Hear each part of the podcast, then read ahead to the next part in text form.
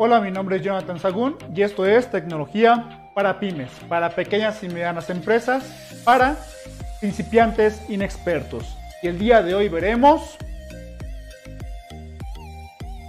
Tú puedes vender como experto. Aprende sobre los embudos de venta. Vamos a entender lo siguiente.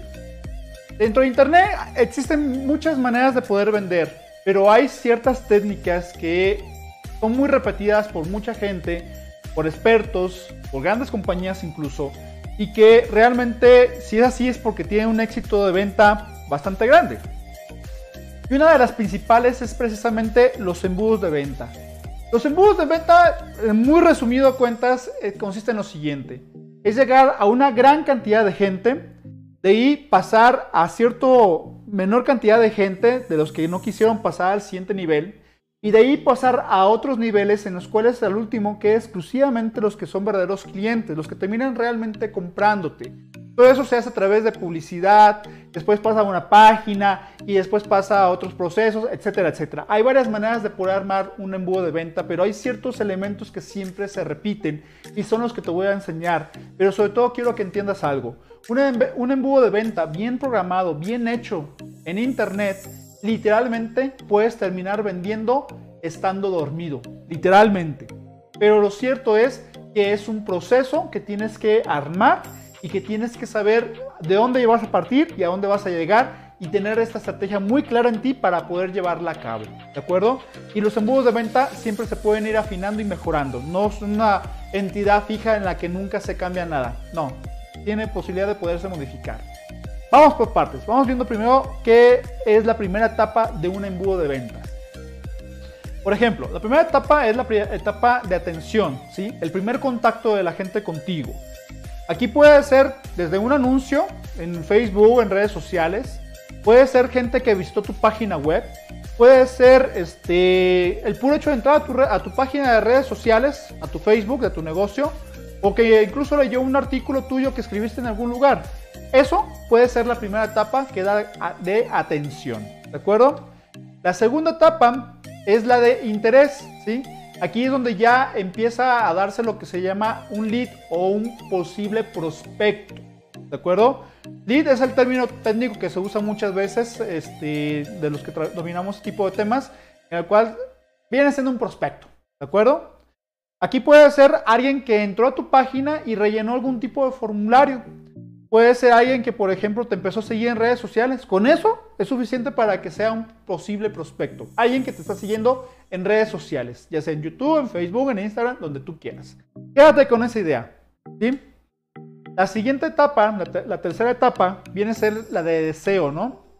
Aquí es donde ya esta persona muestra un interés mayor por tu producto, tu servicio o alguna, o alguna cosa que tú estés ofreciendo. El puro hecho de que brinque a tu página de ventas, ya ahí ya se puede considerar que ya entra en esa etapa de deseo, ¿sí?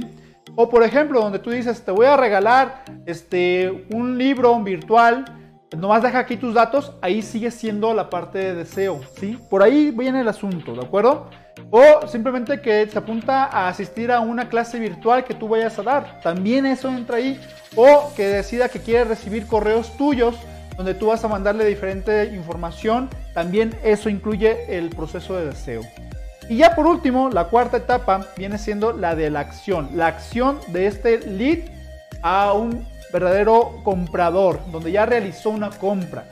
Eso en términos de aquí de, de este tipo de medios se le llama conversión.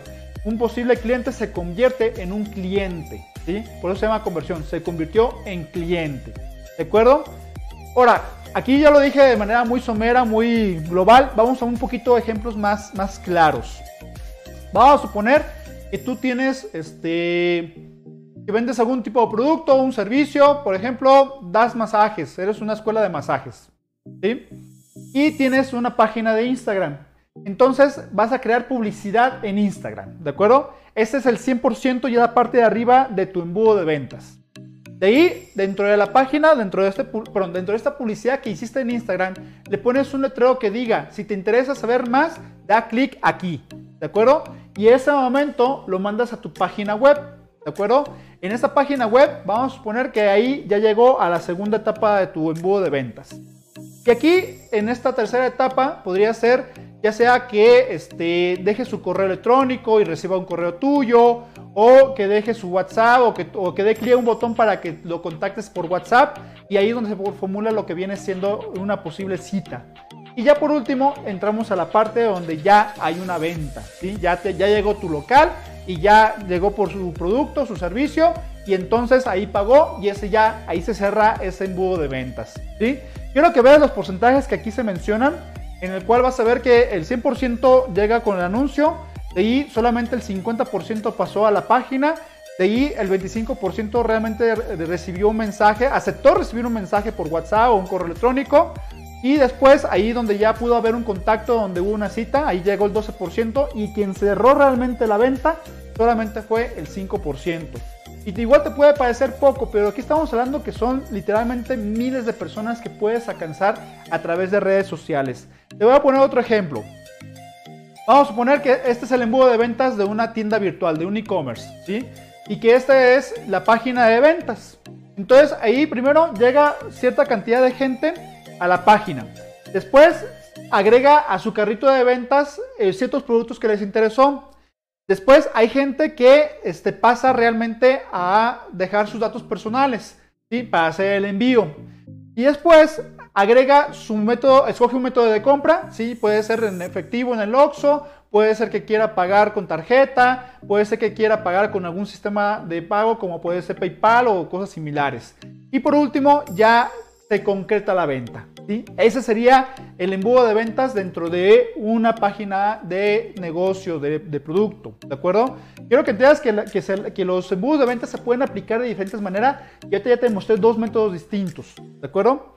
Y bueno, básicamente eso es todo amigos. No quiero hacerte más bolas. La verdad es que el embudo de ventas es muchísimo más amplio el tema. Si te interesa saber más, por favor, déjame en tus comentarios qué dudas tienes, si te gustaría saber más en forma, si quieres que estructure más un embudo de ventas para algún tipo de caso especial, lo que tú me digas. Déjalo en los comentarios y si te gustó este video, por favor, dale like y compártelo. Y te recuerdo mis redes sociales que son arroba tecnología pymes, tanto en Facebook como en Instagram. Y también me encuentras en YouTube como Jonathan Sagún. Que tengan buen día. Saludos, cuídense. Hasta luego.